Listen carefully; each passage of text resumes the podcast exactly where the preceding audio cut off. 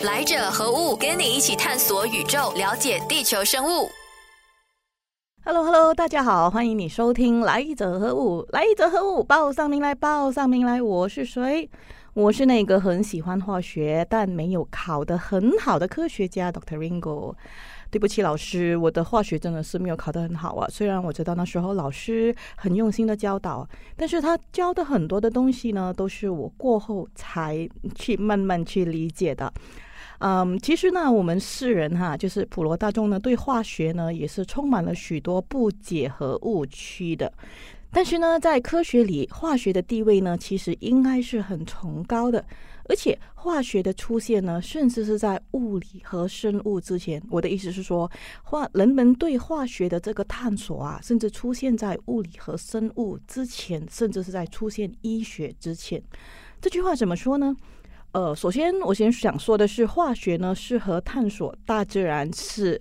有很紧密的关系的。纵观所有的文明啊，就是都跟这个探索大自然有关的。就从农耕、从河水啊这这边开始去探索哈，这个呢也离不开说人呢要在说想说找到一个可以让自己活得更久的方法，或者坦白的说，说明了就是人呢因为怕死，所以想求生呐。呃，我这里呢给大家整理了三个当今科技的初始，就是这个三三个我们现在接触到的科技呢，一开始的时候的模样哈。当然，科技是很多，但是我只是挑了几个重要的来说，尤其是那一些跟古代文明是有一点关系的。这三个给大家整理的呢，就是化学。所以它的始祖呢，就是呃炼金术啊。这里指的化学呢，还包括药理哈，还有就是医学的始祖就是巫术，还有天文的始祖就是观星象。好，我们这一集就先谈一谈化学的始祖炼金术。炼金术啊，这个古老的技术呢，曾经是在米索不达米亚原，或者是啊这个啊古埃及啊、波斯啊、印度啊、中国啊、日本啊、这朝鲜半岛啊，甚至是古希腊、罗马，就是东和西呢，甚至是穆斯林文明，其实也是有这个。探索这个炼金术的方法呢？炼金术的起源呢，是可以追溯到古埃及的，也就是啊，就是最古远的，就从古埃及和希腊那边开始谈起，跟中国哈。呃，我先谈一谈西方吧，就是来自三三千年前，公元前三千年前的古埃及呢。那么那时候呢，是这个炼金术的这个是怎么说啊？不只是炼金术，就是他们是这个宗教和灵性的这一个探索呢，是非常的嗯。啊，蓬勃的，他们那时候尝试哈，这些炼金术师尝试是说把东西，就是把所有的金属都转成黄啊黄金啊，跟因为他们相信说，哎，这个是有具有那个灵丹是一个药来的。呃，我在说它的为什么会这样子之前呢，先说说它的原理吧。在公元前三世纪呢，像是 Aristotle 啊、柏拉图啊这种这样的希腊哲学家呢，他们其实是开始探索说这些金属跟自然世界的连接的。然后上面甚至是有一种，就是希望能够将基本金属转为黄金的。OK，它的英文是这么说，就是 transmuting base metal into gold。然后在也是在有这种寻找哲人石的方法啊。如果你有看哈利波特的话，这个哲人石就是 philosopher's stone。所以这些都是跟呃这个炼金术有关的，就是说他们想要找到一个原一个一个原界一个一个之间的一个媒介呢，然后把这个黄金或者是一个金属呢转化，并且。呃，就是说，希望能够赋予永生。为什么你们听到？诶，就是假如说，我们现在理解是金属就是金属嘛，但是为什么又有好像有生命的那感觉呢？那个也是因为他们在那个时候呢，都是觉得万物呢都是有灵的。就是，呃，我们现在当然会分生物和非生物啊，但是在古人呢，比如说像 Hippocrates 这样的古人呢，他们都会觉得说，这些所谓的啊金属或者是非生物啊、石啊、元素之类的东西呢，他们都是有灵气的。所以他们会称这些为 essence, quick essence。所以包括黄金啊，古人呢，他们也把它看成是一个有活的一个有机体啊。所以呢，他们才会不断的去找一些方法去把它改变哦，把它演练。所以比较常见的方法就是他们尝试啊，就是把那个所谓的黄金里面的灵魂呢隔离出来。然后，可是他们当他们要看到这个颜色变化的时候呢，啊，他们就觉得说啊，这个黄金已经活了。但是我们都现在知道，这个可能是一种镀金的表现，就是说可能是这个黄金跟别的金属有这个产生这个化学作用，所以才有一点点的那个改变了。但是在古人来说呢，这种颜色的变化呢，他们就以为说啊，这个是黄金显灵了。OK，然后这个是西方哦，呃，东方的话呢，我们有其实有的道家的炼丹术啊，其实道家的炼丹术呢，也是一种炼金术。比如说我们很著名的一个道家的这个陶弘景啊，如果你在维基百科还是去啊哪里去是那种英文西看怎么看看怎么西方怎么形容这位道家的呢？你会看到他们列他为 alchemist，就是炼金术师哈。OK，所以这个也我我觉得也不完全错完了，因为道家一开始炼金的时候呢，也是想要尝试找到一个长生不老的方法。但是我们现在听了很多次的炼金术，是吧？但是你会发现说，其实不完全是金这个字，其实啊笼笼统我们称之为金呐，但是它的原料和成品呢是未必跟金有关系的。然后直到就是在如果说一说伊斯兰文明啊，就伊斯兰的黄金时期是大概公元八世纪到十三世纪啊，那个时候就是有一种有一共有四个 c a l i p h a 跟那个到 Ottoman Empire 的那一段期间呢，其实那个炼金术是得到的非常非常的重视。的，甚至是这些啊穆斯林古这些学者或者是犹太学者呢，他们也都会在实践的，呃，甚至是出了一本书，呃，一些作品啊，就是把它就是称这个就是炼金术的这个基本的这个文章呢，已经把它出成作品了。其中一个很出名的这一个。呃，作作家呢就叫做 Hermes Trismegistus，就是个这个人呐。所以我们可以看到，无论是东方西方呢，其实在这一个炼金术都是非常非常的蓬勃发展，甚至是在中世纪和文艺复兴的这段期间呢，还是继续在发展的。这样是在什么时候才停下来的呢？其实是在十九世纪啊，牛顿呢，我们都知道那个被苹果扎到头那个牛顿啊，他曾经也是有试过的。所以在十九世纪呢，甚至有科学家去探索过。所以他这个整个炼金术就是到炼金术哦，就是他他虽然是可能不完全是纯粹好像之前的那那那那种炼金的方法啦，因为人毕竟已经懂了这一个元素是越来越丰富了吧，不只是黄金而已。但是他所谓这个方法呢，其实少说是至少横跨了两千年的。所以你翻开历史呢，我们不难发现说，炼金术是非常早期、非常非常雏形的一个化学知识。呃，所以它炼金术它其实不是一个代名词，它比较像是一个化学的哲学思想，还有这个整个对探索生命的一个始祖。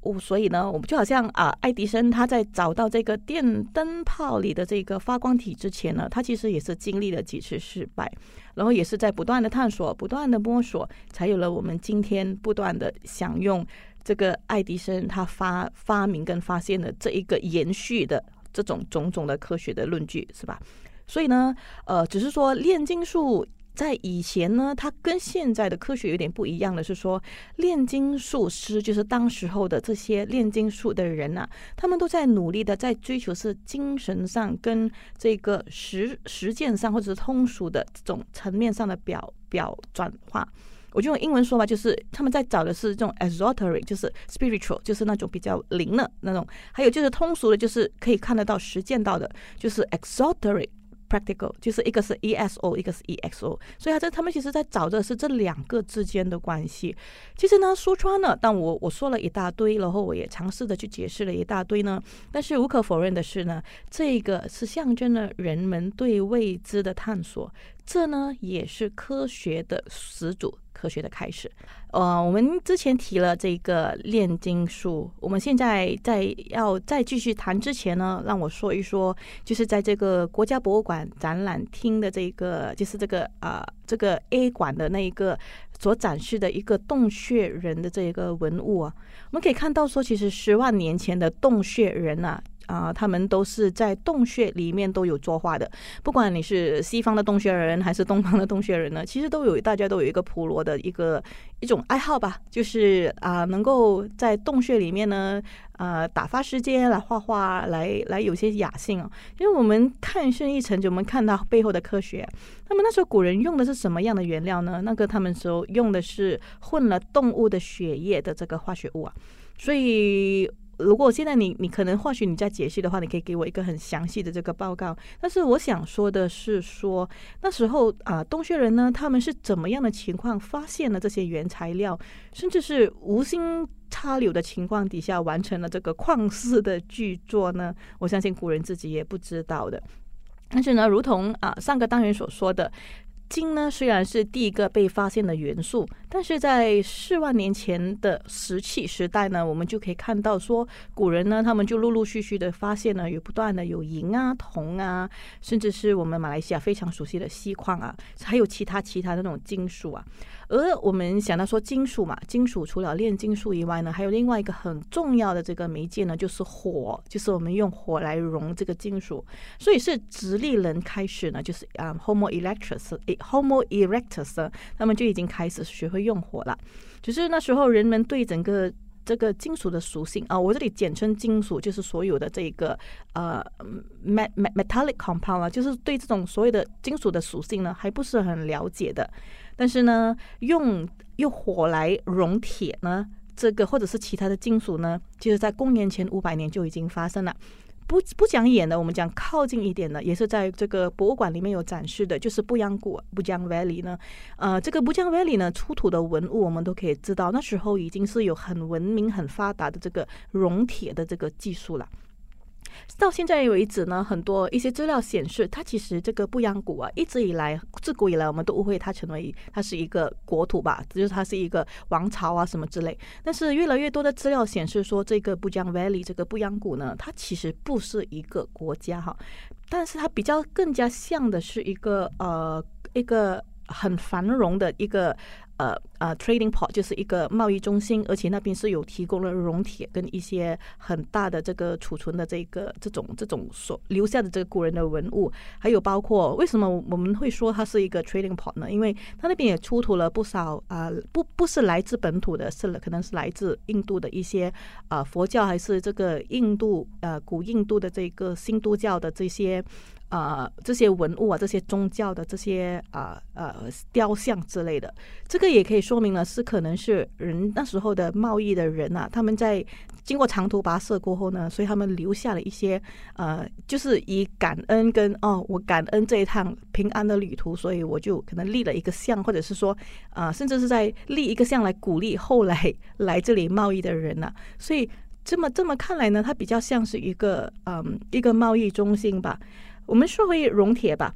所以那个时候呢，我们就已经知道说，那个时候的人已经开始在熔铁了。像至于原材料是不是从这里开始拿到的呢？这个我还需要更多的科学证据啊。不过我们非常清楚的是，马来西亚比较多挖到的就是锡矿吧，就是锡吧。所以你可以看到，比如说，嗯，霹雳啊、吉隆坡啊，或者是在这个一些啊，现在以这现在就现在你不要看到有比较多新村的地方啊，其实。以前来说都是很锡矿，就是锡矿为主的。当然，我们知道西加里曼丹就是 West Kalimantan，就是在昆甸那一带呢，就是很多金矿啊。然后我们也有很多华人的先贤呢，是在很早很早之前就跑去那边挖金的。但是在这里呢，啊，似乎没有很多的，是有一两个，但是没有很多的金矿。OK，我们讲远了，我们讲太多历史了，我们再来啊复习一下科学吧。所以什么是炼金术呢？炼金术就是通过一个化学的方法，将一些基本的金属呢，就转成了黄金，然后就希望说它能够制造一种万灵药或者是长长生不老的药物啊。但是我们现在都知道，科学现在科学都理解这个方法是行不通的。但是无可厚非的啊，就是这个方法呢，其实也影响了后来的科学家，包括牛顿。我们上个单元也提到说，这个呃，西方的炼金术呢，就是都会认为说这个金属是活的有机体啊，所以呢，啊，到到现在我们当然知道，这一个科学已经发展成为说，哇，我们找到一个十全十美的，就是纯的这个纯金还是纯银这种这种技术，其实也是从炼金术那时候的探索不断不断的找回来的。而我们以前的古人也是有提到说，呃，这个每个生物、每个万物都是有灵性的，就是结合了精神上和实践上的这种层面啊。所以这个也是 Hippocrates 也是出了这个 quintessence 的这一个字，而且在他们。他们那时候古人的 definition 呢，他们都会觉得说这个叫做第五个元素，而这些第五个元素呢，都是跟生命有关的。所以我们可以看到，现在啊，举个例子，现在从植物萃取的一些精油啊，什么再怎么之类的，其实，在古人的眼中呢，他们是属于生命的一种啊。但是我们现在我们科学都知道吧，就是生命是生命，我们都可以知道。现在小朋友一年级的课 课纲呢，我们都可以知道，小朋友已经开始在分别说，哎，什么是生物，什么是非生物了。但是这样的一种。看起来是很很唾手可得跟很容易理解的科学呢，它其实也是经历了很久很久，很多科学家很久很久的的努力的。好的，我们现在接下来说一说的就是这一个呃元素表吧。好，这个元素表呢是这个可以堪称是这个化学进展到一个非常的极限的，就是非常的啊完整的一个一个指标啊，就是这个元素表。这个元素表是在什么时候开始产生的呢？就是在一八六九年呐，就是也不远呐，大概是十八世纪末吧。这个它是有一个俄罗斯的化学家，一个叫做门捷列夫德米特利。就给 OK，我用他的英文名，就是他的他的呃他的名字啊，叫 Dmitry Mendeleev。啊，Mendeleev 这个字，我相信你们都应该是都有看过，就是他了。OK。所以他是将，他是用怎么样呢？他是将说，他已经，他是将之前已经知道的这些化学元素呢，把它们啊列出来。他们是用他用是用什么方法把它列出来的呢？他是用根据这一个原子的这个内部结构啊，就是跟着它的这一个 atom 的这个 atomic 的排列呢，然后也给他们做出了这个周期的分类，所以我们才称之为元素表 periodic table。OK，所以它是。它是根据这一个元素里面的这个有序性，就是它是啊有次次序的，有一个井然的一个一个条一个条例的哈。他花了十三年多的时间呢，就是他不是一朝一夕完成的，花了这十三年的时间呢，是不断的收集数据、整理概念，所以他那时候我相信他读的不只是化学而已，他可能也是要。懂这个呃物物物物理的，就是这个 atomic 的这个 arrangement，他都要懂的哈。然后呢，他为什么会这样子想呢？是因为他觉得说，当时候的一些非常混乱，就是呃，就是大家都可能不理解吧，所以就产生了不断不断的，哎，就是你这一派说这个，然后那一派又说那一个，所以他为了要让大家能够理出一个井然有序的一个方法呢，所以他就将这一个。这个用啊用这个井然有序的方法把它排列了出来了，所以他是在这个一八六九年，他把这个他的这个研究的这个成果呢，发表在这个叫做物化学原理的这个学报这个期刊里面了。他那时候，但那时候他只有的手上有的只是六十六种元素，哎，我觉得已经很了不起了，好不好？六十六种，哎，因为呢，而且他是跟着他的这个对比性的方式来进行这个分组的。所以，我们呃说到元素表，说到这个伟大的论著、伟大的这种学刊的这种报告，所以我们就发现说，其实科学家这这在这段时间，不只是现在呢，我们也可以看到蓬勃的发展。其实，在十八世纪末，在十九世纪的时候，除了我之前说的那些生物啊、内分泌学是在那个时候蓬勃发展，其实那个时候呢，科学家是不寂寞的，因为除了生物以外呢，还有化学家呢，也在不断不断的在进行着实验。而我们都知道，这个呢离不开的，都是跟古人的智慧开始开始演算、开始发展出来的。好的，说到元素表呢，我们知道这个单元即将说完了，所以这个元素表呢，到底现在你问我说已经完整了吗？嗯，我还不是很清楚，因为我们知道，我们知道还有很多可能一些我们未知的元素还在我们的地地底里面哈。而我相信大家在中学呢都在上化学的时候，你一定也是为这个背这个元素表而抱头很觉得很痛苦吧，是吧？我不懂你那时候的老师有没有教你一些小窍门，但是我是有啊，我的老师给了我们一些很好很好的背这个元素表的方式。嗯，你我不在这里说啦，如果你要知道的话，PM 我吧，哈哈，我们私底下再聊。我们常常看到广告词啊，他们都很爱用一个词的，就是比如说马来文啊，就是什么 d i a 的 bahan kimia，就是无添加化学物。嗯，其实我每次看看这个广告词啊，我心里面就会想说。真的是一点化学品都没有吗？其实我们的这个生，就是所有的这个结构啊，都是跟化学离不开关系的。但是我可以明白为什么广告词要这么 pitch 啦。他其实想要说的就是那个东西都是很自然的，他不会加什么那种奇奇怪怪啊、杂七杂八的东西啊，然后吃坏你肚子啊。我我相信这个应该是他背后想要表达的讯息吧。但是我这里就想要给大家解析一下一些我们对这个物化学品或者是一些所谓的呃这些化学物的这些错误的认知吧。我今天会给大家讲两个故事，但是呢，在这个呃讲这这两个故事，它其实我我想要表达的是说，呃，所谓的这个合成物未必是坏的，而天然萃取的东西呢，也未必是好的。怎么说呢？好，来给大家说故事了。故事一，故事一就是一个很出名的这一个香料的公司，美国香料公司。我你我我相信你在呃任何搜索引擎稍微搜索一下，都会找到这个名字的，是叫做 McCormick 的这一个呃公司。它其实有个很美的中文名字叫味可美啊，所以你一听到名字你就知道，嗯，应该是跟那个食物啊香料有关系的，是吧？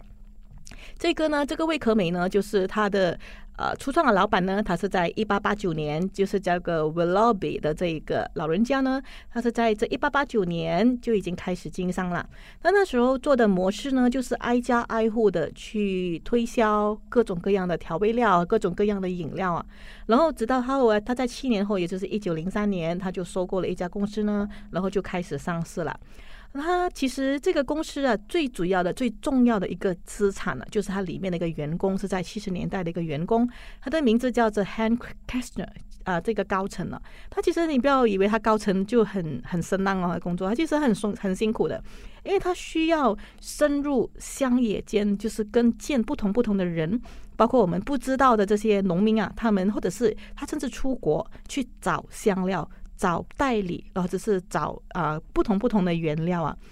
而他的他的工作，OK，他曾经这么说，他在他一篇这个访谈报告里面呢，他是这么说的：这个虽然听起来是旅行啊，好像听起来好像很有趣，是吧？但并不是这样的。比如说我在加里曼丹，哦，原来这个老人家有来过我们印尼哦，他就讲啊，来在我们在他在来这个东加里曼丹的苏拉威西岛，就是苏拉威西岛旅行的时候呢，我们的晚餐吃的是果脯。就是这个 bat 啊，这个蝙蝠，还有就是原始的这个辣椒热狗，用辣椒热狗啊，这个真的是狗肉啊，就是用辣椒粉腌制的这个狗肉。所以啊，你看他的工作不简单哦。所以，而且他呢，除了他拥有他这个铁胃啊，就是吃什么都不会坏肚子的铁胃以外呢，他也懂了六种语言。所以他在三十九岁的他呢，已经是在为了这个 McComic 已经是周游列国旅行了十五年了。他的目标呢，就是要获取这个香料的讯息呢，然后为公司找到最优惠的价格收集香料。为什么会提他呢？因为我提到一个很重要一个转捩点，就是在七十年代的时候呢，他就到了马达加斯加，就是这个呃，就是这个岛了哈，呃，收集这个香草。vanilla，呃，那时候我们都知道，这个马达加斯加主要的出产就是香草，但是那一年呢，是因为内战，内战到甚至他的总统都被刺杀了，都死了，所以那个时候呢，整个国家是陷入了一场政治的混乱当中的。所以当有内战、有打仗的话呢，就会怎么样呢？就会香草的产量也大跌啦。它跌到已经是甚至是减到三分之一的，就是它产量已经大不如前了，而且那个价格也越来越提高，所以就别就就搞到说这个老人家呢，他就觉得说，嗯，不行，我要找替代了。而在刚好是在那一九五五年，就是在就是在更早一天，其实已经发明了一个这样的机器，叫做 gas chromatography，就是叫做现代气象色谱法。呃，我们现在 GC，我们简称 GC，所以就已经有 GC 这一个。这个器材出现了，所以那个 GC 器材呢，已经把很多很多的这个原材料的这一个呃，这个这个怎么它的背后的化学物品呢，开始已经解析了。所以他那个时候呢，已经以成功的解析了香草，就是 vanilla 里面所有的化学成分了。而那时候也发现说，让这个 vanilla 闻起来香香的呢，那一个化学主要的成分呢是叫做 vanillin。所以它后来为什么我们现在市场上买到的 vanilla 是那么的便宜？而如果你再买真正的 vanilla，你比较两个人价钱差那么多呢？因为我们现在市场上买到那个香香的 vanilla 呢，它其实就只有 vanillin。嗯，我当然我知道你很想问我的是说，哎，如果我不吃其他的，我吃 vanillin 啊，它会不会我会不会更加健康啊？啊，这个是不在我的讨论范围里面了。但是我想要讲的是呢，当我们在买这个价格便宜的 vanilla 的时候呢，你就知道了，你吃的的只是 vanillin，而你要的只是它的香气，不是吗？好，第二个我再给大家说第二个故事。第二个故事呢，跟这个金鱼有关系。我们都知道金鱼啊，我们除了知道捕鲸猎鲸掠鲸金鱼 veal 这个金鱼的这个是为了得到它的肉食以外呢，其实在很久很久之前呢，捕捉这个金鱼呢是为了它身体里面的这个皮下组织的这一层丰富的很厚厚的这个脂肪啊，或者是它的胶原蛋白纤维，我只是为了这两样。嗯，为什么这两个是这么重要呢？我们先说一说这个脂肪。对这个动物是多么重要，因为我们都知道这个动物呢是，呃，它们不是它，它们是在海底下生存的，所以那个是非常冷的，而且不不会没有这个热能，没有这个外的热能，所以他们一定要保温。所以他们用是用靠这个脂肪来保温的，而这个脂肪的重量呢是可以去到五十八千的，就是非常是占它的体重的五十八千。就是比如说我现在如果有六十公斤的话，我三十八千是脂肪，就就呃，sorry，三十公斤是脂肪，就是这样的概念了。所以那个小金鱼呢，它的脂肪呢是小型的金鱼哈，其实它的脂肪呢是可以五厘米，而大型的这些金鱼呢，它的脂肪呢，就是厚度可以是三十厘米，就是你想象看，你一把三十 cm 的尺呢，啊，那个就是那个金鱼的脂肪的厚度了。嗯，呢，这个这个金鱼呢，它其实它也是取决于它身体里面的水分和脂肪的比例。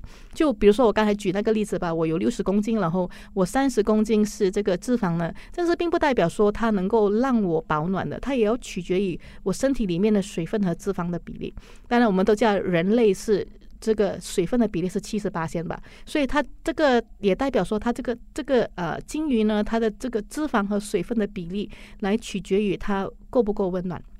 说了一大堆，其实我想要说的是，这个脂肪，当那个人类捕捉了这个金鱼，他们拿这个脂肪来做什么呢？因为我们都知道它占了五十八先，所以它的成品量是非常的高的。对，那个时候的人呢，就是拿这一个。这个脂肪，因为这个脂肪有很高的 acetic palmitate 这这一种汁啊，蜡汁，它就是用这一个蜡汁呢来做什么呢？来，比如说当成是啊烧的，就是蜡烛的，就是那个点火的，就是让人家取暖的一个原料啊，或者是用在一些别的一些化学成分、化学物品。其实后来，当然呢，我们都知道捕抓捕杀这个鲸鱼是嗯。不是，是是挺残忍的吧？所以呢，后来的人呢是怎么样呢？他就找也是找替代啦，找合成物。而且那个时候，但是那时候找的不是什么化学合成物，是从植物萃取出来的脂肪。所以他们是就从这个叫荷荷巴油的这一个荷荷巴 oil 里面呢抽取出来的这一个很像这个成分呢，就变成了取代品了。所以它的，而且它的更好，它的好处是什么呢？它的好处是它不会有鱼腥味。就是比如说我们在燃烧那一个呃那个汁金鱼的那个蜡汁的时候呢，可能我们会嗅到海洋的味道，或者嗅到那个鱼的味道，是吧？但是这个荷荷巴油因它是植物萃取的，所以你不会嗅到有任何的鱼腥味。而且它的它也很适合用在其他的啊延伸的这个呃工业，比如说美容业。但是我想要说的是，这个背后的意义，对于维护生命的这个呃目的来说呢，其实荷荷巴油的产生呢，也是一张美事，对呀，很美吧？但是，所以我我我用了两个例子来给大家看到的是说，这个合成呢，到底是错完呢，还是天然萃取呢，是对完吗？其实它的分别是在于说，如果我们是天然萃取的话呢。它是不是能够直接的吃？因为我们都知道，很多这个大自然有一些化学成品呢，它进入我们肚子里面呢是无法被消化的，甚至是可能会造成我们肝的负担的。所以，如果是天然萃取，但是能够造成肝的负担的话，那个反而是对我们不好，甚至还不无法消化，会让我们吃坏肚子了。所以，如果合成是能够达到这样的效果的话，因为合成它的粒子比较小，它的效果作用比较大，那会不会比较好呢？另外一个呃，另外一个极端呢，我想要要从另外一个角度去切入的，就是说，当这个天然萃取，呃，它它能够精准的能够去到我们身体里面，然后得到让我们得到所需要的这一个养分吗？这个也是可圈可点的，也是我没有办法给到的一个一个答案呢。在还有另外一个角度是说，当我们萃取的过程是可能我们在在啊从动物身上萃取的时候是很残忍，是吧？但是如果我们从植物身上萃取，就说当我们也是需要来耗一些能量来产一些产品、一些地来种这个种植的，而为了得到我们要的东西，所以这个过程到底是完完全全的都那么好吗？好的，我今天呢是想要用不同的角度来让大家打破这个迷失，就是说天然真的就是好吗？合成就真的是坏吗？而第二的巴汉基米亚就代表了真的是完美无瑕吗？哈哈，看来啊，其实我们人类啊，对于未知的事情呢还是很多的，只是说啊，无论你是从点石成金开始谈起呢，还是从第二的巴汉基米亚开始。Pitch 人呢，开始在宣扬你的成品呢。其实我们还是要，我们这些消费者还是得要用一用我们的脑袋去思索一下。我们最重要的还是去了解背后的化学原理好的，我今天的这一个集数我就讲到这里。更多资讯可浏览面子书专业王云婷，锁定每逢星期三早上十点，来者何物？让基因学博士 Dr. Ringo 用科学解释万物。